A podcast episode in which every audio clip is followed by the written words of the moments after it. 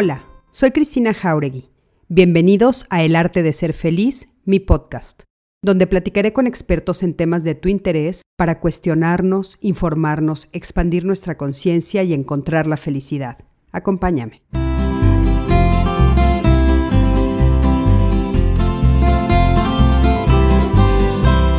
Hola, ¿qué tal? Buenas noches. Me da muchísimo gusto saludarte, saludarlos a todos.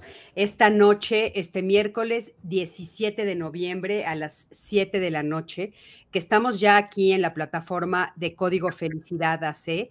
Esta asociación civil que como sabes, bueno, pues yo soy directora y fundadora y en ella nos estamos dedicando a atender la salud mental y emocional de la población. Recuerda que todas las asociaciones civiles vivimos gracias a los donativos que, bueno, tú amablemente nos puedes hacer.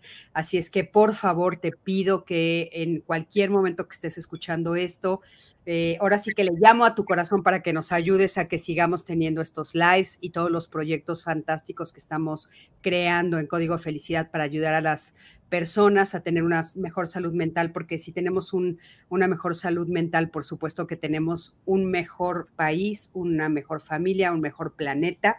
Y bueno, acuérdense que siempre les enseño mi tacita, que es de Código Felicidad. Rosita también ya tiene, tiene la suya, desde hace cuánto se la di. Y miren, este es nuestro eslogan, que es la felicidad va de la mano de la salud mental. Estamos convencidos que eh, realmente la felicidad va de la mano de la salud mental. Y recuerden que si ustedes nos donan, eh, pueden pues, también tener acceso a algunos beneficios y entre ellos son estas tasas. Entonces, por favor, bueno, pues entren. Y esta noche vamos a hablar de un tema que a mí me parece fantástico, que es tu mal humor está alejando a todos de ti.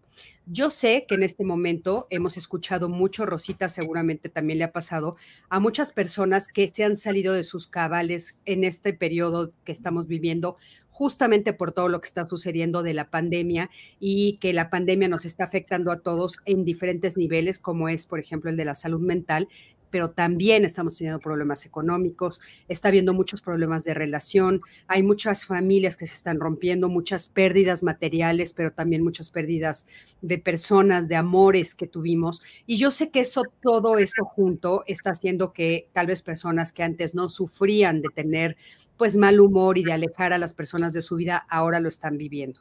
Pero creo que este es un tema muy actual, pero también de siempre. Nosotros eh, somos seres humanos con emociones, con sentimientos que a veces no sabemos regular y entre ellas está esto del mal humor. ¿Y qué es lo que sucede con esto del mal humor? Nos estamos preguntando si realmente esto, esta característica aleja a las personas de ti, por qué las aleja, cómo las alejas, qué está atrás de eso y si hay algo que podamos hacer. Quédate por favor con nosotros hasta el final de este programa maravilloso que tenemos esta noche con eh, mi adorada y queridísima Rosa Argentina Rivas Lacayo, que es mi colega, mi amiga, eh, mi compañera de diálogos. Hemos estado ella en mi programa, yo en el suyo. Este, somos colegas de la salud mental, así es que pues es padrísimo tenerla aquí. Y antes de darle la palabra, les doy las buenas noches a los que ya se están conectando. Eh, Monse Ábalos, gracias por siempre estar aquí. Lulu García, Moni Rodríguez, Araceli Verona, Diana González, Odette Rodríguez, en fin, todos los que ya se están conectando por aquí. Buenas noches a todos y eh, por favor, bueno, queremos escuchar sus voces. Recuerden que yo voy leyendo varios de sus comentarios. Juanita Palomares, ¿cómo estás? Rosita querida, dime, eh, ¿cómo, ¿cómo, estás? Eh, platícanos un poquito tú en qué área de la salud mental estás, porque yo sé que tú te dedicas justo a ayudarnos a todos y a todas eh, en estos temas tan importantes del desarrollo humano, la salud mental y la salud emocional. Buenas noches. Buenas noches, mi querida Cristi. Es siempre un gusto, una alegría, aparte de un honor, es una alegría estar aquí contigo en este programa eh, y poder compartir con tantas personas que te quieren, te siguen, te escuchan, obviamente. Así que muchísimas gracias, primero que todo, por, por esta, esta invitación. Y bueno, como yo digo, soy aprendiz de todo, maestra de nada, pero eh, eh, en cuanto a la parte, vamos a decir, eh, escrita, bueno, pues soy psicóloga clínica, he hecho varias maestrías, una en logoterapia, otra en mística y ciencias humanas, tengo un doctorado en orientación psicológica y, y bueno, pues le hago un poquito al todo. Me especialicé en psicooncología, que es la atención psicoemocional para pacientes de cáncer, en tanatología. Y bueno, esto me ha llevado eh, a cumplir, eh, como te decía yo, Cristi, hace ratito, estoy cumpliendo en este mes de diciembre que viene 50 años de haber iniciado mi labor profesional, de haber empezado a dar conferencias y talleres y cursos. Eh, ha sido un largo camino, 50 años wow son 50 años, ¿no? Entonces, eh, gracias a Dios, con, con, la esperanza de vivir otros tantos, claro. aquí, pero en compañía del buen Dios, en quien yo creo fehacientemente, eh, y esperando compartir algo que ayude, que beneficie en esa salud mental de la cual tú hablas, que es tan importante y que en gran proporción, gigantesca proporción, yo diría, mi querida Cristi, que en más de un 90% esa salud mental depende de nosotros. Sí. No depende de lo que pasa alrededor, no depende de lo que nos hayan hecho o de lo que haya sucedido en nuestra infancia, no depende eh, de genética, y yo estoy convencida que más del 90% depende de nuestra actitud ante la vida y algunos le atribuimos esa amargura que destilamos literalmente hacia los demás, razón por la cual la gente se aleja. Generalmente se le atribuimos, es que si tú supieras lo que me hicieron. Sí. Bueno, hoy no vamos a hablar de resiliencia, hoy no vamos a hablar de la fortaleza para salir de esas situaciones, pero sí vale recordar, lo que importa no es lo que te hicieron, lo que importa es lo que tú haces con lo que te hicieron. Exactamente. Exactamente. ¿Cómo encajamos en nuestra vida las experiencias? Y yo creo que sí, esta pandemia ha llevado a veces al borde del extremo a muchos temperamentos y ha provocado en muchas personas una ira que ni siquiera sabían, tal vez, que, que tenían en ellos, sí. pero que de repente florece por sentirse tan tremendamente presionados por tantas circunstancias exteriores que indiscutiblemente hemos vivido. Entonces, si te parece, cuando nos preguntamos, ¿por qué la gente se aleja de mí? O sea, ¿por, qué eh, no, no, puedo establecer relaciones prolongadas, permanentes, eh, relaciones que, que perduren en el tiempo y que se enriquezcan con ese tiempo? Sino que somos como llamaradas de petate. Hacemos amistad con alguien, oh, lo máximo, y a los pocos días, a las pocas semanas o meses, hablamos de, no, esa persona era una tal por cual, y, y no, me hizo una grosería, y, porque siempre el otro va a tener la culpa, indudablemente, ¿no? Siempre, Rosita. Ahorita me estás haciendo que recuerde a varias personas en esa postura, ¿no? De que de repente el mundo entero está en contra de ellas. Así es, así es. Y eso es un absurdo. Yo creo que lo primero, queridos amigos, es que ejerzamos sobre nosotros mismos un diagnóstico. Cualquiera de nosotros puede tener conflictos con otra persona. Eso es perfectamente normal. Ninguno de nosotros somos monedita de oro y mucho menos un centenario completo, ¿no? Sí, no. Lo normal es que de vez en cuando haya conflictos. Pero cuando una persona dice, es que tengo conflictos con este, con este, con este, con este, con este, con este, con este, espérate, no todos esos pueden estar mal. Claro. Hay algo mal en el que está ahí, que eres tú mismo.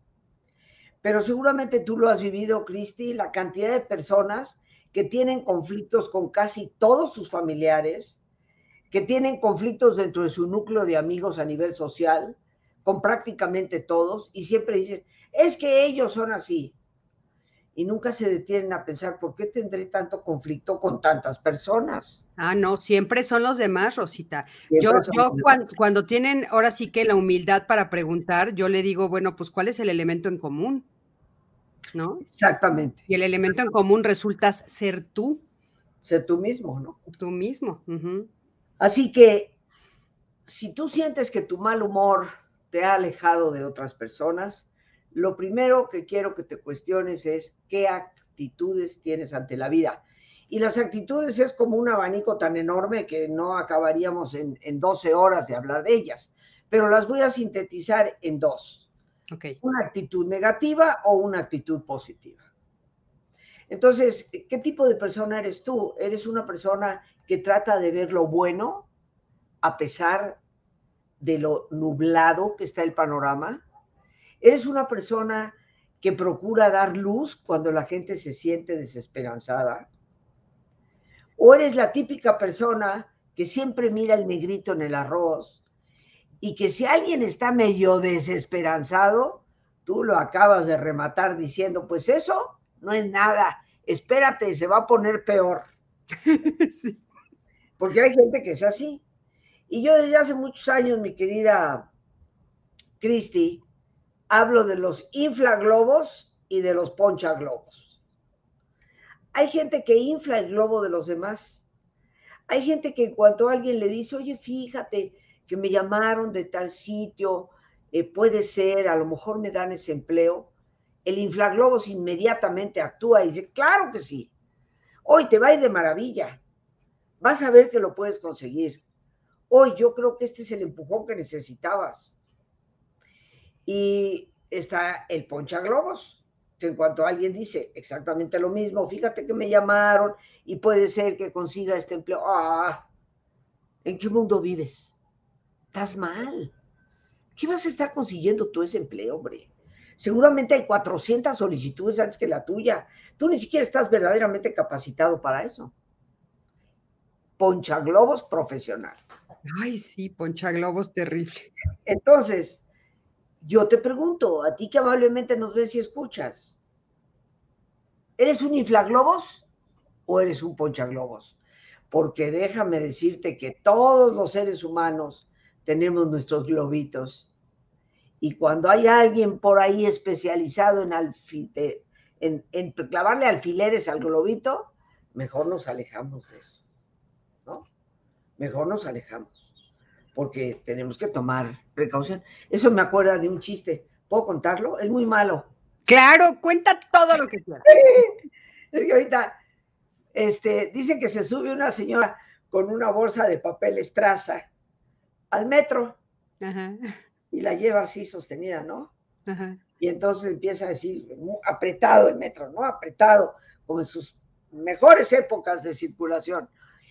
Y empieza, cuidado con los huevos, cuidado con los huevos, cuidado con los huevos. Y de repente un señor enfurecido se voltea y dice, pero ¿cómo se le ocurre a usted entrar al metro tan saturado a esta hora de la tarde con una bolsa de huevos? Y la señora le dice, no señor, no traigo huevos, lo que traigo son alfileres. Ay, Rosita. Ok, claro, sí, sí, sí, sí. Es, un buen símil porque de veras, de veras vas con una bolsa llena de alfileres ponchando todos los globos que te encuentras. Ya vas a decir otra cosa. Voy a decir otra cosa, pero y aquí se puede decir lo que quieras. Pero de veras, de veras, es cierto. O sea, ¿cuántas veces llegas tú feliz por algo y te dicen, ay, no, no, no, no? Y, ¿Y sabes qué es lo peor? Que a veces con una palabra nos, nos tiran. Te, ponchan el globo, efectivamente. Te ponchan el globo. Pero bueno, la cosa es, queridos amigos, que ante esto, pues tenemos actitudes. Pregúntate qué actitud tienes tú ante la vida. Segundo, hablaba yo desde el inicio de la amargura, porque hay personas que destilan miel y hay personas que destilan hiel. Esa es una realidad. Ahora, a veces nos preguntaríamos de dónde o cómo es que surgen estas amarguras en la vida. La gente siempre lo atribuye, mi querida Cristi, a es que si tú supieras lo que me pasó y lo que me hicieron. Pero la realidad no es esa. La amargura viene de los resentimientos, no de lo que te hicieron, sino del resentimiento que tú tienes o rencor, para hablarlo todavía más claro, que tú tienes respecto a lo que te hicieron. Y el resentimiento y el rencor, como en muchas ocasiones tal vez lo han escuchado, yo por lo menos incansablemente lo digo, el rencor es el veneno que tú te tomas esperando que el otro se muera. Sí. Pero al que perjudica es a ti. Entonces, cualquier persona se aísla de una persona amarga, porque la gente con amargura destila esa hiel a su alrededor. Entonces, si estamos saturados de resentimientos, pues queridos amigos, mucho cuidado, porque eso nos carcome. Te decía yo hace un momento que yo tengo una especialidad en psiconcología, Cristi, y trabajé muchísimos años con pacientes de cáncer. Imagínate, en 50 años de ejercer este oficio, pues he recorrido varios caminos.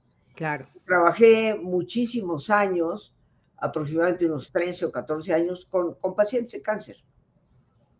Y puedo decir honestamente que todavía no he conocido uno que no tenga por ahí, tal vez muy atrapado o escondido, algún tipo de resentimiento literalmente el rencor nos carcome. Y eso es lo que el cáncer hace con el cuerpo. Lo va carcomiendo. Eh, al principio, mi querida Cristi, pensaba yo que dije, Rosita, bájale, bájale, estás exagerando. Como, como casi todos. Entonces me conformé con el, el 99%. Oye, Rosita, ¿tú crees que tú crees que todos tenemos resentimiento? Yo creo que todos, todos tenemos resentimientos, pero no todos nos quedamos atrapados en ellos. Claro. Lo normal cuando alguien te ofende, cuando alguien te hace daño, es que lo resientas. O sea, que te sientas mal. Que eso que te hicieron lo vivas tal vez otra vez y otra vez por el dolor que te ha provocado. Pero que eso permanezca de manera constante en tu vida, definitivamente que no. Claro, o sea, podemos decir que durante cierto periodo podría ser hasta esperable, ¿no? Este resentir esto que me está pasando porque tal vez tengo a flor de piel el no solo el dolor, sino la consecuencia de lo que me hiciste, no sé, por ejemplo, una traición o alguna situación así. Pero después de X tiempo tengo que dejarlo ir, ¿no? Por supuesto, y ahí el único antídoto, como tú sabes, es el perdón, no hay de otra, no hay, de, otra alternativa. Es normal que nos enojemos cuando alguien nos hace daño, pero tenemos que recorrer un proceso, un camino que nos lleve ciertamente a perdonar. Eh, pero si nos quedamos con resentimiento, nos convertimos en personas amargas. Y las personas amargas se tornan agresivas y violentas. Eh, te voy a dar un, caso que ha sido pues, bastante estudiado. Los índices de delincuencia han subido terriblemente. Y desde hace ya algunas décadas hay estudios de observación y de entrevista con esas personas con un alto nivel de violencia. Detrás de cada una de ellas, mi querida Cristi, hay una historia de dolor profunda. Eh, familias disfuncionales, familias violentas, familias que abusaron de esa persona. Eso es invariable. Pero la realidad, queridos amigos, es que la vida nos propina tormentas, a veces desde muy pequeños, a veces más adelante, y por eso tenemos que retomar ese concepto. No importa lo que te hicieron, lo que importa es qué estás haciendo con lo que te hicieron.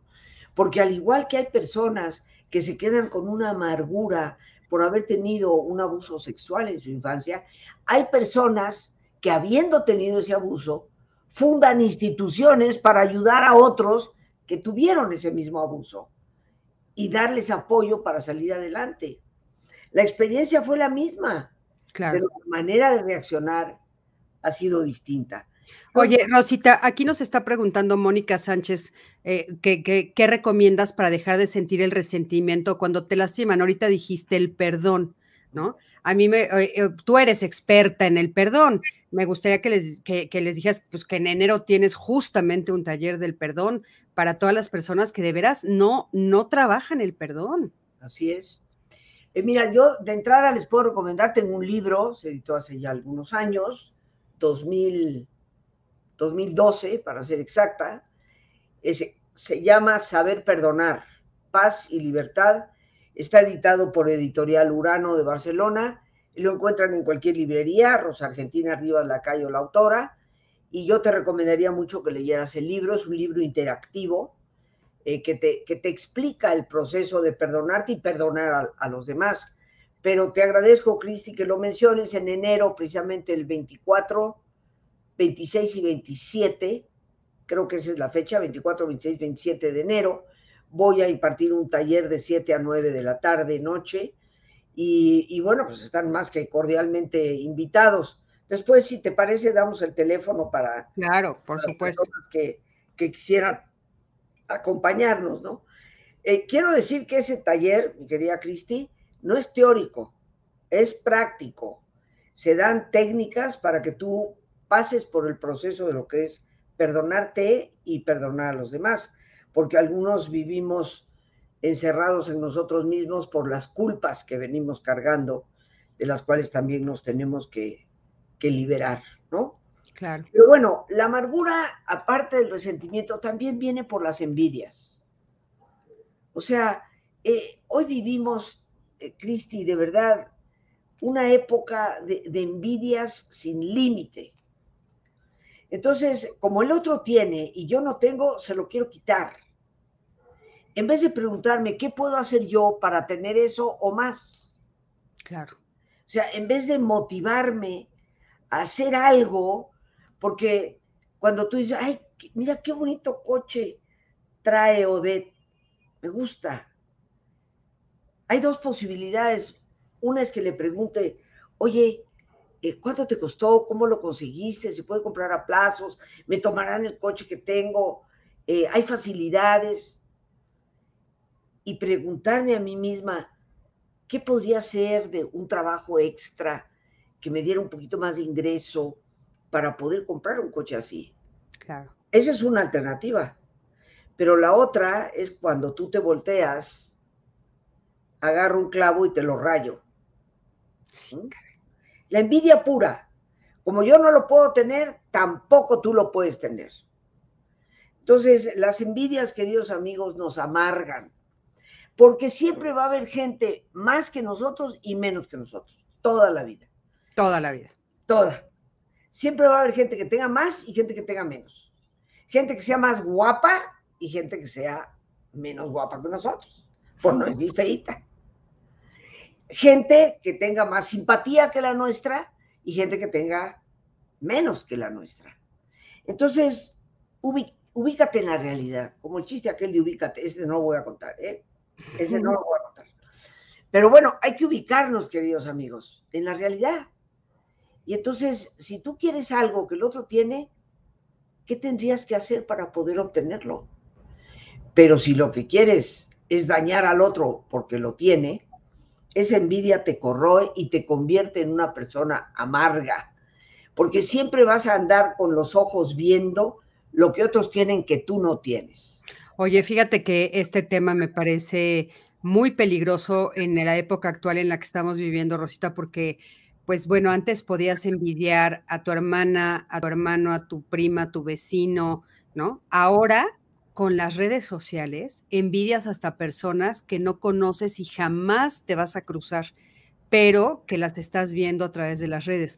Y a veces se nos olvida que todo mundo pone su mejor foto, que hay posibilidades de poner Photoshop, que hay personas que pretenden que están viajando y son pósters atrás. o sea, es terrible, lo que ha provocado la envidia de esa falsa imagen a través de las redes, realmente ha provocado muchísimo dolor eh, a nivel personal a, muchas personas, muchas mujeres, muchos hombres, y mucho daño a familias enteras, porque tienes que aguantar al amargado que se compara con alguien que, vive en Dubái. No, qué horror, qué horror. Eh, yo creo que eso es lo que eso es el resultado, mi querida Cristi, de estar desubicados en la realidad, ¿no? De creernos todo lo que vemos, porque estamos saturados de una información que es falsa. Y como tú lo acabas de decir, cada quien va a dar su mejor cara, poner su mejor foto y, tú a veces, yo a veces me ha tocado ver una fotografía en una red social de alguien que yo conozco y digo, ah, caray. Para, empezar, esta persona tiene 20 kilos más que esto. Y para seguirle, tiene más arrugas que yo. Y aquí parece una chica de 40 años. Sí, sí, sí. O sea, puro Photoshop, como tú dices, puro Photoshop. Entonces, creo que cometemos un gravísimo error cuando nos enfrascamos en esas envidias que son totalmente inútiles, futiles y nos llevan a ser gente amarga. Y por supuesto el egoísmo, mi querida Cris, tú lo mencionabas en, en, el cartelito que avisabas de este programa, el egoísmo posiblemente es el eje central por el cual nos convertimos en personas amargadas, porque el egoísmo es un sitio muy pobre para encontrarle sentido a la vida. Y, cuando no hay sentido en tu vida, porque estás en el juego del yo-yo, la vida te va a parecer amarga. Y esa amargura, pues te lleva a esas actitudes negativas, destructivas, que van a alejar a la gente de ti. Entonces, tenemos actitudes ante la vida positivas o negativas. Tenemos amargura provocada por resentimientos, envidias o un egoísmo brutal.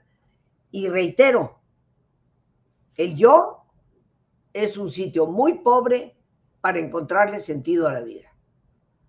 El sentido no se encuentra en el yo, se encuentra en el dar del yo hacia los demás. Pero si quedas atrapado en el yo-yo, te conviertes en una persona amarga. Sí, está en el, en el, en el servicio y en el dar, Rosita, ¿verdad? En el darme, en el darme a los demás. Y bueno, actitudes, amarguras, soberbia, queridos amigos. El peor consejero del ser humano es la soberbia. La soberbia nos desubica por completo. ¿Qué se deriva de la soberbia? La prepotencia. Y una persona prepotente definitivamente se cree mucho más que los demás. Hasta la manera en que camina y mira, está mirando como, como hacia abajo. ¿A ti te gusta tratar con una persona así? Por supuesto que no.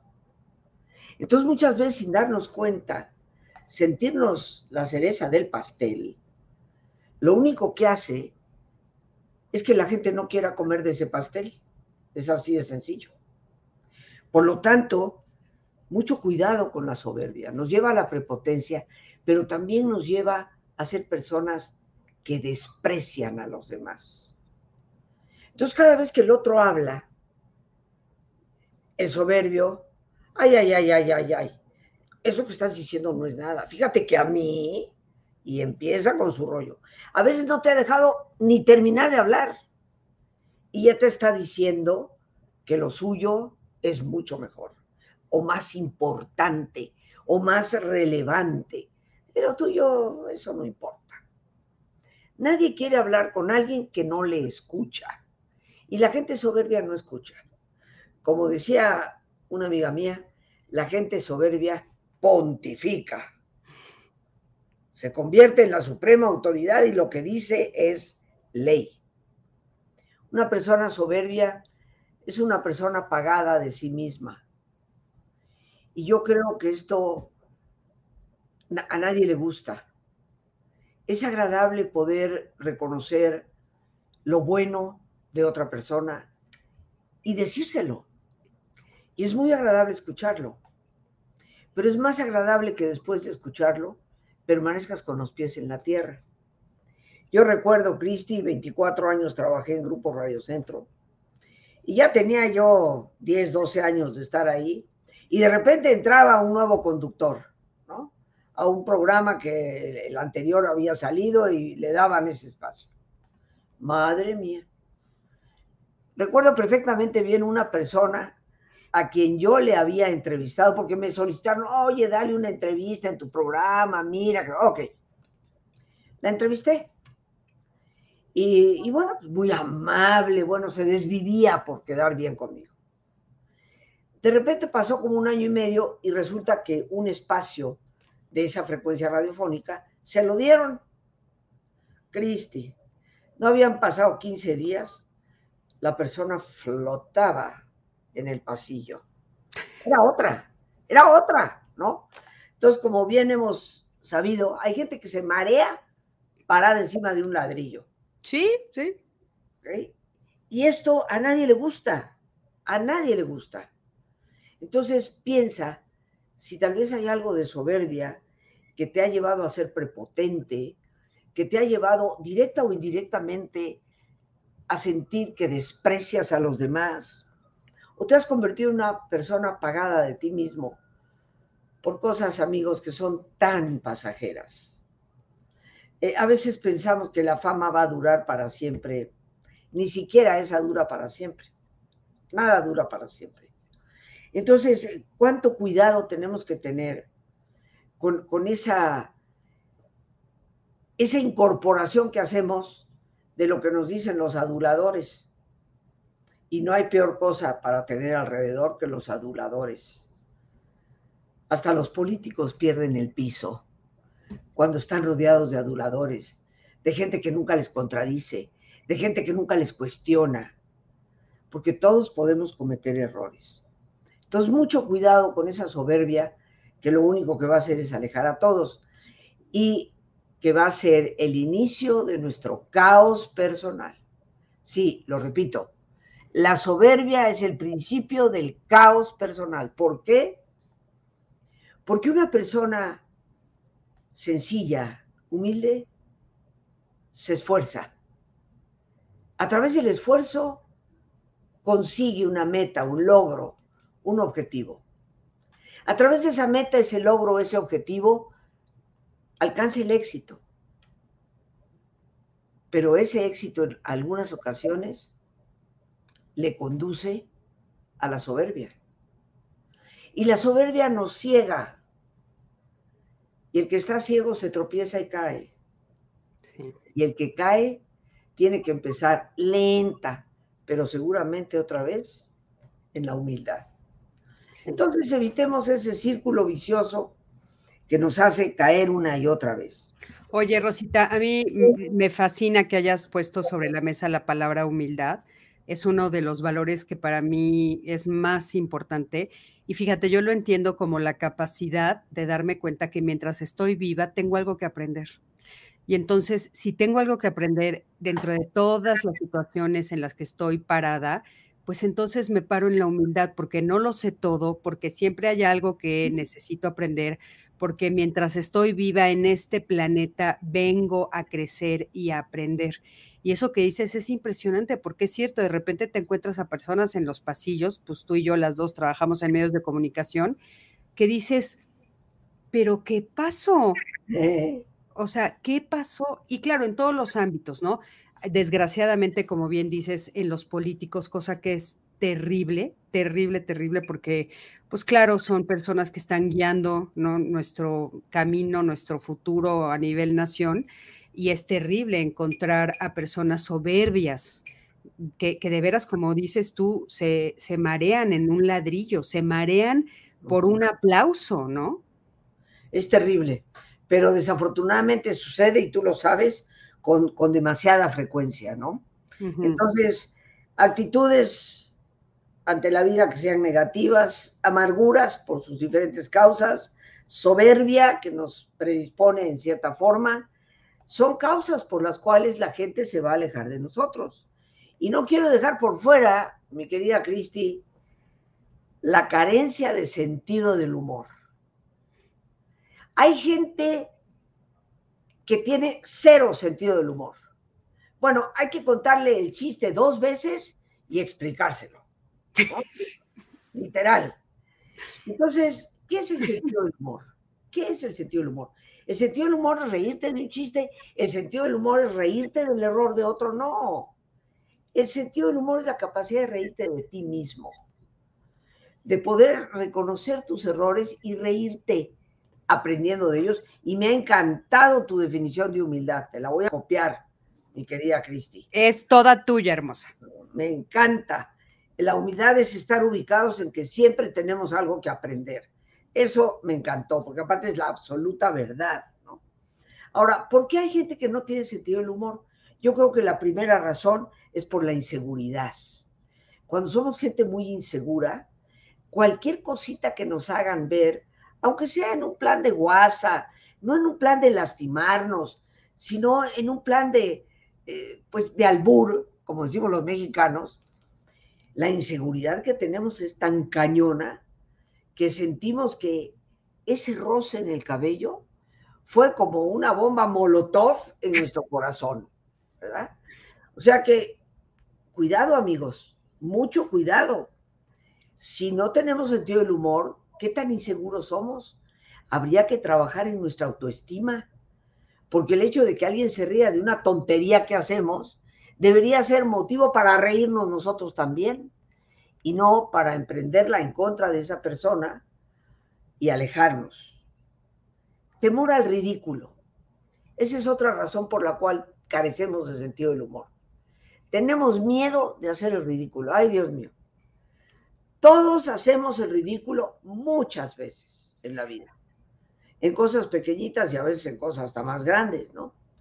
Eh, quedamos ridículamente tontos no, bueno, claro, Rosita. Yo te podría contar una hora la cantidad de osos que me ha aventado. Es más, en mi familia los cuentan y nos botamos de la risa de todos los osos que yo hago cotidianamente. No, hombre, te voy a contar el último que hice. a ver, cuéntamelo. No, el último que hice. Estaba yo, eh, de repente, una tarde estaba yo, no sé, alguien me entrevistó, ya no recuerdo quién fue, y de repente empecé a sentir como esa sensación de que eh, quiero ir a hacer pis, pero llego y no, no hago pis, pero sigo sintiendo la sensación. Y bueno, yo conozco perfectamente bien que eso se llama cistitis, ¿no? Pero yo no tenía nada para tomar aquí y yo no soy médico. Mi doctorado no es en medicina. Entonces, digo, eran las 8 de la noche, Cristi. Entonces, en lo que terminó la entrevista y esto y el otro, Digo, ¿y ahora qué hago?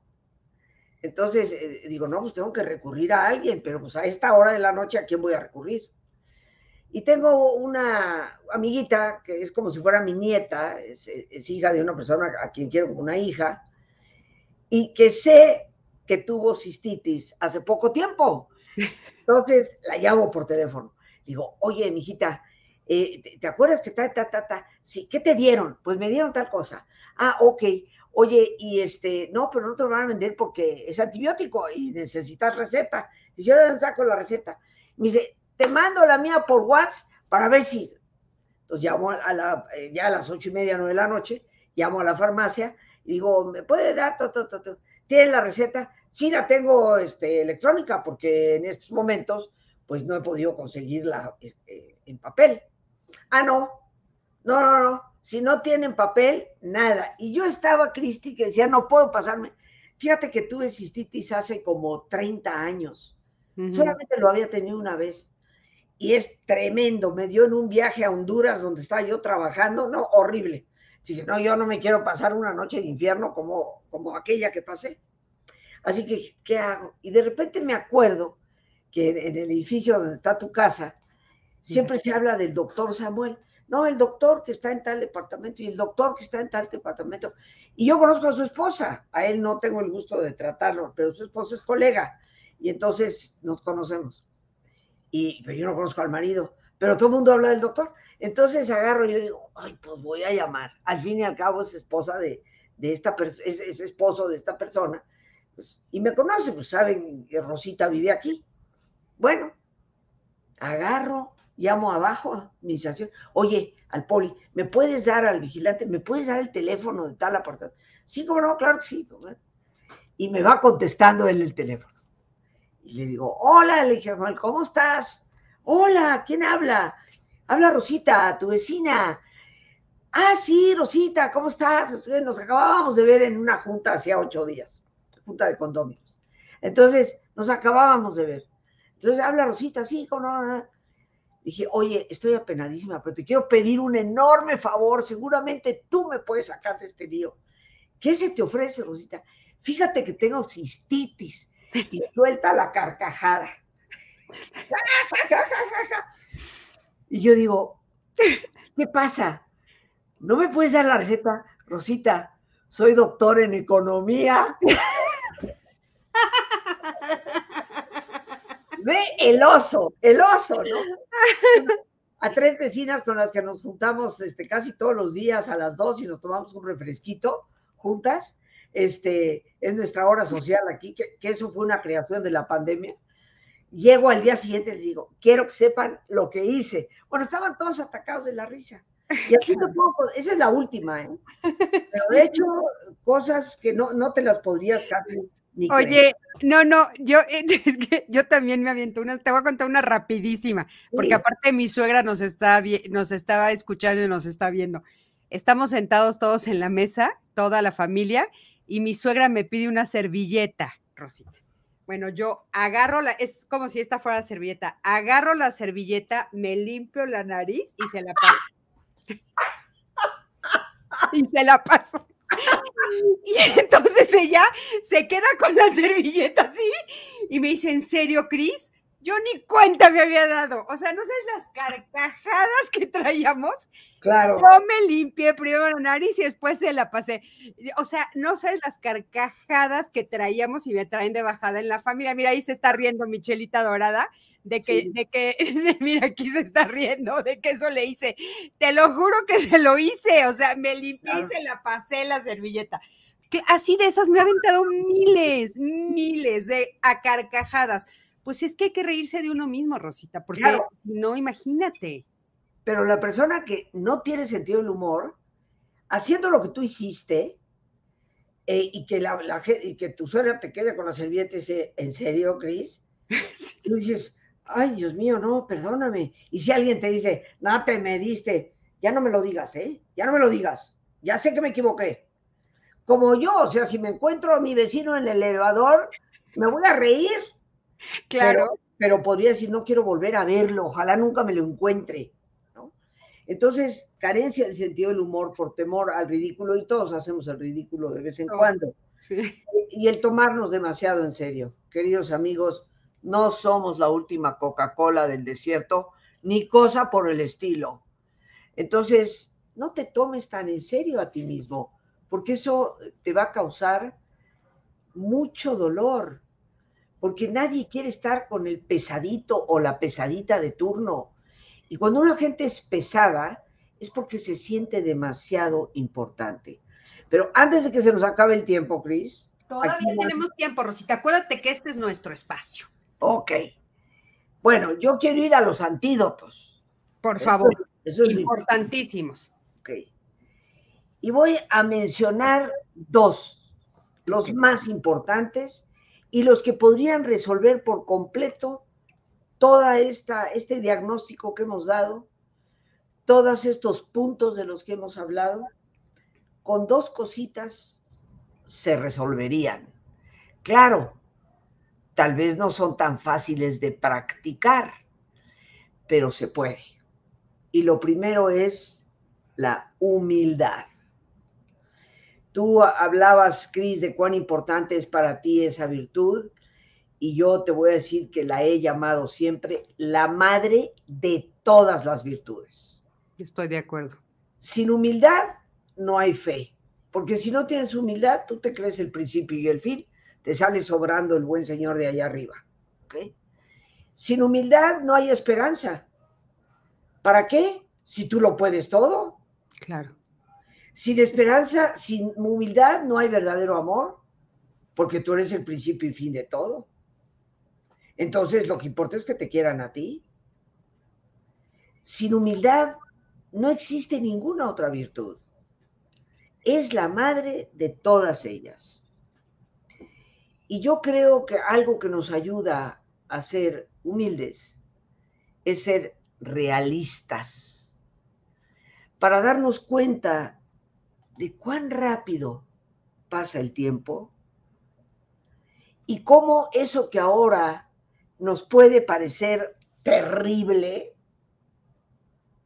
con un poco de madurez nos daremos cuenta que o resultó irrelevante o resultó una bendición disfrazada a través de la cual logré crecer.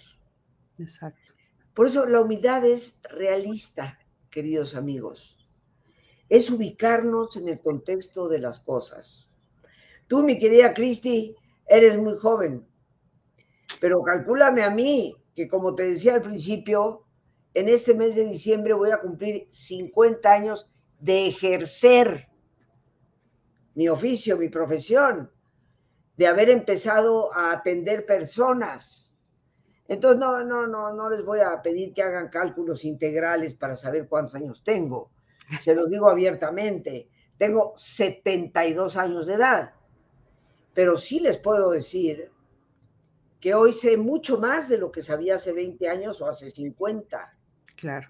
Y que la vida me ha enseñado que muchas de esas cosas que en su momento pensé eran el fin del mundo, mostraron ser con el tiempo bendiciones disfrazadas o totalmente irrelevantes.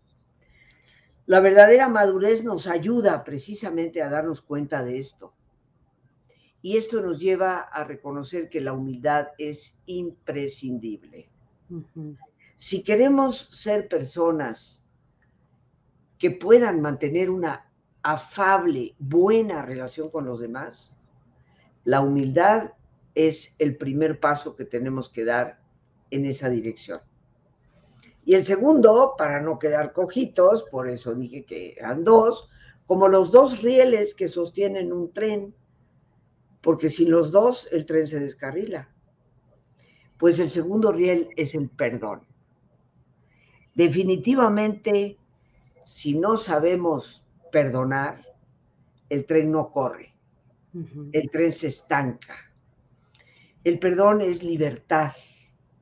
El perdón es aprendizaje del pasado para potenciar el presente y construir un mejor futuro. Porque el perdón no borra, no quita, no elimina lo que ya te pasó. El perdón lo que hace es impulsarte hacia adelante a lo que te puede pasar. Y por eso es tan, tan importante. Y sobre estos dos rieles, mi querida Cristi, de humildad y de perdón, corre un tren. El tren que corra es nuestra vida que debe transitarse, debe vivirse, debe caminarse. Y el tren es el amor. Y yo creo que el amor no es una palabra poética, no es una cajita de chocolates, no es un globo en forma de corazón. El amor es servicio. El amor es dar lo mejor que podamos de nosotros mismos. Amar de verdad. En el amor no cabe el egoísmo. En el amor no cabe la amargura. En el amor no cabe un sentido o actitud negativa hacia la vida. Es amor, creo yo, a Dios, a la vida, a pesar de las tormentas que nos propine. Es amor a los demás y por supuesto también es amor a mí misma. El sano amor a uno mismo que construye las bases de nuestra propia autoestima y seguramente como tú lo sabes, Cristi, se calcula que hasta un 70% de las personas que eventualmente consultan a un psicólogo, a un terapeuta, en un 70% el problema es la autoestima, que ha quedado deficiente y que les ha orillado a pensar las cosas más terribles de sí mismos o del mundo a su alrededor. Entonces, saber querernos a nosotros mismos implica aceptarnos como somos, lo cual no significa que no podamos cambiar, o aspirar a un cambio. Una cosa es aceptar y otra cosa es resignarse. Claro. Entonces, en el momento en que tú aceptas una realidad, es que la puedes llegar a cambiar. Mientras no la aceptes, es tan absurdo como decirte que nunca vas a poder llegar a Acapulco mientras no aceptes que estés en la Ciudad de México. Mientras tú sigas pensando que estás en Cancún o que estás en Monterrey o que estás en Oaxaca, nunca vas a llegar a Acapulco. Claro. Tienes que empezar por aceptar dónde estás. Claro. Entonces el amor es aceptarte a ti mismo. El amor es respetarte a ti mismo y, y saber que tu vida vale. Y aunque algunas personas hayan medio cacheteado esa vida a lo largo del tiempo, nadie es dueño de tu vida, solo tú mismo. El amor es ese tren maravilloso que nos permite vivir con, con plenitud. Este 5 de diciembre, Cristi, si tú me lo permites, te estoy invitando formalmente en frente de todas las personas que amablemente nos ven y escuchan, y estoy invitándolos a todos ellos. El domingo 5 de diciembre, queridos amigos, voy a celebrar 50 años de dedicarme a este maravilloso oficio. Y quiero invitarles a una conferencia gratuita. Está abierta a todo público. Va a ser por Zoom para que podamos tener un grupo numeroso sin las restricciones que todavía debemos de seguir observando porque por más que nos digan que estamos en hiperverde, la realidad es que la pandemia está ahí y que tenemos que cuidarnos. Entonces, el día 5 de diciembre es un domingo, de 11 de la mañana a una y media de la tarde, voy a compartir con ustedes una conferencia. El tema de la reunión es saber para servir, una filosofía de vida. Este ha sido mi lema de vida, Cristi, tú lo conoces desde hace muchísimos años es mi lema con el que empiezo todos los días mi programa a la una de la tarde, porque he dedicado mi vida al estudio, eso no lo puedo negar. Pero afortunadamente Dios me ha dado luz para poder compartir y saber que todo lo que se aprende no es para brillar, es para iluminar el camino por donde otros también puedan transitar. Entonces celebro esta vida maravillosa de 50 años de servicio. Y el título de mi conferencia propiamente, Cristi, por eso lo traigo a colación, se llama La alegría está en el camino. Ay, qué lindo. Aventura, pasión y sentido. Y yo creo que eso es el tren del amor. El tren del amor es una aventura de vida. Es una pasión por la vida es lo que le da sentido a la vida. Y lo importante es el camino que ese tren recorre. No es llegar necesariamente a una meta. Porque como bien decía un teólogo húngaro llamado Ladislaus Boros, cada logro es tan solo el inicio de una nueva búsqueda. Sí. Y yo creo que cada meta es el inicio de un nuevo camino que tenemos que emprender. Y por lo tanto, la alegría, la felicidad no puede estar en la meta final, no existe tal meta final, tiene que estar en el caminar. En lo que escribiste eh, para el programa, eh, Cristi, mencionabas a Tal Ben Shahar. Quiero decirte, y me honra, que en la maestría que se dio de psicología positiva, eh, cuyo director general eh, fue Tal Shahar, de la Universidad de Harvard. Yo fui una de las profesoras en esa maestría a nivel interamericano. Wow. Trabajé de alguna manera cercana a él, con una gran maestra que es Margarita Tarragona, y, tuve la posibilidad de, de, compartir lo que significa el florecer de una persona para darnos cuenta que la felicidad está en nuestra manera de caminar. Y eso, queridos amigos, no lo define nadie más que tú mismo. Así que queremos que la gente nos aprecie, nos quiera, nos apoye, nos acompañe. Pregúntate si tú aprecias, apoyas y acompañas a los demás. Y entonces te podrás dar cuenta que te conviertes la persona más atractiva del mundo. Ay, Rosita querida, ha sido un placer escucharte. Mil, mil gracias. Te quiero, te quiero decir que, pues, eh, yo te quiero felicitar por estos 50 años y dices algo que me parece extraordinario y que quiero resaltar. Dices, hoy sé más de lo que sabía hace 50 años, de lo que sabía hace 20 años. Eso para mí es humildad. O sea, yo creo que tú vives en el ejemplo de la humildad y eso es lo que te hace tan grande. Eh, ahorita la verdad es que sí es una cosa eh, maravillosa escucharte por tu sabiduría, por la forma como narras las cosas, por el aprendizaje que nos compartes. Yo también lo quiero decir públicamente que para mí es un honor tenerte siempre en este programa, un honor que me llames tu amiga y, un honor escucharte, de veras, cada vez que, que, que te escuchamos todos los que somos tus fans y bueno, que compartas este espacio conmigo para mí de veras, de veras es un honor. Un honor. Te felicito por estos 50 años y estoy segura que nos vas a llenar de sabiduría pues muchísimos años más. A mí me parece que esta conferencia que nos acabas de dar hoy, esta charla de esta noche, de veras necesitas escribir un libro de este tema, Rosita. Qué bárbara. Piénsalo, o sea, ha sido extraordinario todo lo que nos has dicho, cómo lo dividiste. Eh, tienes todo para escribir un libro, por ahí te dejo, eh, eh, eh, te dejo ese comentario, de veras, este extraordinario. Te quiero leer algunos de los comentarios porque la gente está desbordada, de veras, de todo lo lindo que nos has dicho.